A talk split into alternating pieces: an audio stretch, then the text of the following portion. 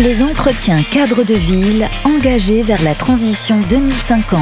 Mardi 11 octobre 2022 sur Radio Imo et Radio Territoria. Les entretiens cadres de ville, c'est toute cette journée du 11 octobre à la CCI de Paris. On part du côté de Marseille, étude sur le centre historique avec euh, Perrine Prigent. Bonjour Perrine. Bonjour. Vous êtes conseillère municipale déléguée à la valorisation du patrimoine, à l'amélioration des espaces publics et à la place de l'eau dans la ville, euh, ville de Marseille. Vous êtes également conseillère métropolitaine et vous êtes en compagnie de Stéphanie Gaucher. Bonjour Stéphanie. Bonjour architecte urbaniste, agence Indigo. Avec vous, euh, eh bien, on parle de, cette, euh, de, ce dont vous avez parlé ce matin à, l'audience, c'est-à-dire effectivement cette étude sur le centre historique de Marseille. Alors, pourquoi faire une étude et quels étaient les enjeux pour vous? Alors pourquoi faire une étude? Il faut partir de constats qui sont fondés pour pouvoir travailler la ville de demain. On se pose beaucoup de questions. La question de la résilience, elle est euh, clairement là. La question de la ville constituée et de son évolution pour ne pas aller manger ailleurs, elle est très présente chez nous. Sur un centre-ville qui est en secteur AVAP, euh, sur 472 euh, hectares. AVAP, c'est quoi? AVAP, c'est l'aire de valorisation d'architecture et du patrimoine qui s'appelle maintenant SPR, secteur patrimonial remarquable. Eh bien, merci, euh, bravo pour tous ces acronymes. Euh, du coup, vous êtes, vous êtes fait assister par euh, Stéphanie Gaucher, donc agence Indigo. Stéphanie, quelle était votre mission? Alors, on a eu une étude pendant trois ans avec cette question, donc effectivement, qui était posée au départ comment le centre de Marseille va s'adapter au changement climatique et qu'est-ce qu'on peut faire pour voilà pour s'adapter, pour y répondre. la mission, voilà, elle était effectivement multi-échelle, échelle des 472 hectares, échelle de secteur où on a réalisé un peu plus d'approfondissement. Euh, et donc en trois étapes. La première qui était euh, organisée, donc on a permis en fait d'acquérir notamment de la donnée 3D par le survol euh, d'une partie de la, du, du périmètre, voilà, une partie qui était comprendre avec un diagnostic et puis une partie qui était faire et agir avec une feuille de route d'adaptation à 2030.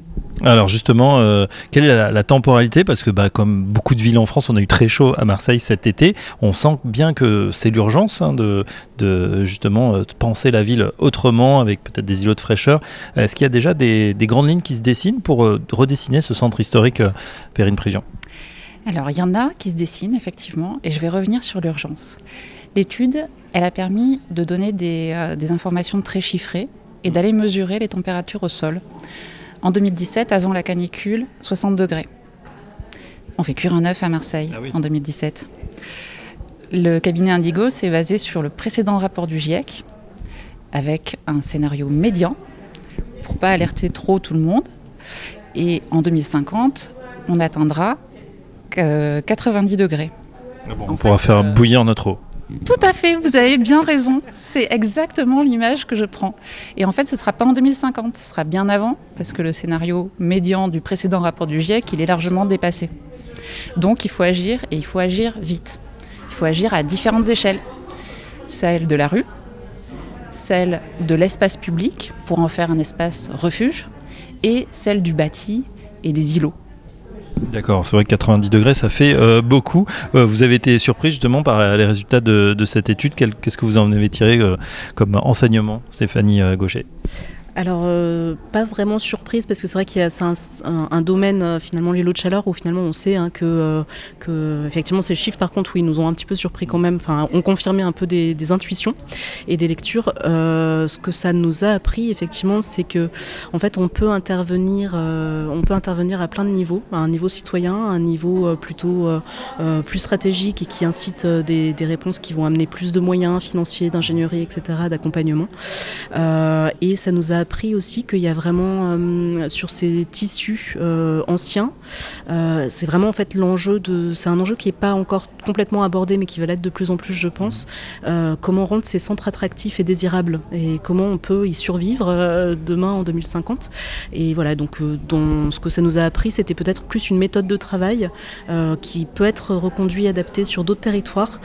comment donner des clés de lecture en fait avec des axes d'intervention et des clés de lecture pour permettre aux, gens qui interviennent sur la ville de demain de, d'agir. Bien sûr. Une question sur l'attractivité, parce que c'est vrai que Marseille s'est transformé ces dernières années, c'est en mieux, enfin, je veux dire de, beaucoup. Pourtant, il y a la question aussi de l'attractivité, mais aussi la, la possibilité des, habitants et de s'adapter à, peut-être à de nouvelles contraintes. On sait qu'il y a déjà beaucoup de travaux. Est-ce que ça implique justement ce, constat que vous avez fait sur, sur la transformation nécessaire de, la ville, bah, peut-être des choses et, provoquer des résistances de la part des habitants de Marseille Il y a effectivement énormément de choses à bouger.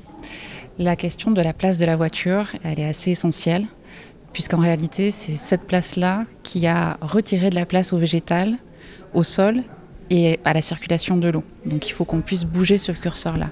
Il y a également les interventions sur le bâti en milieu occupé, qui est une problématique en soi.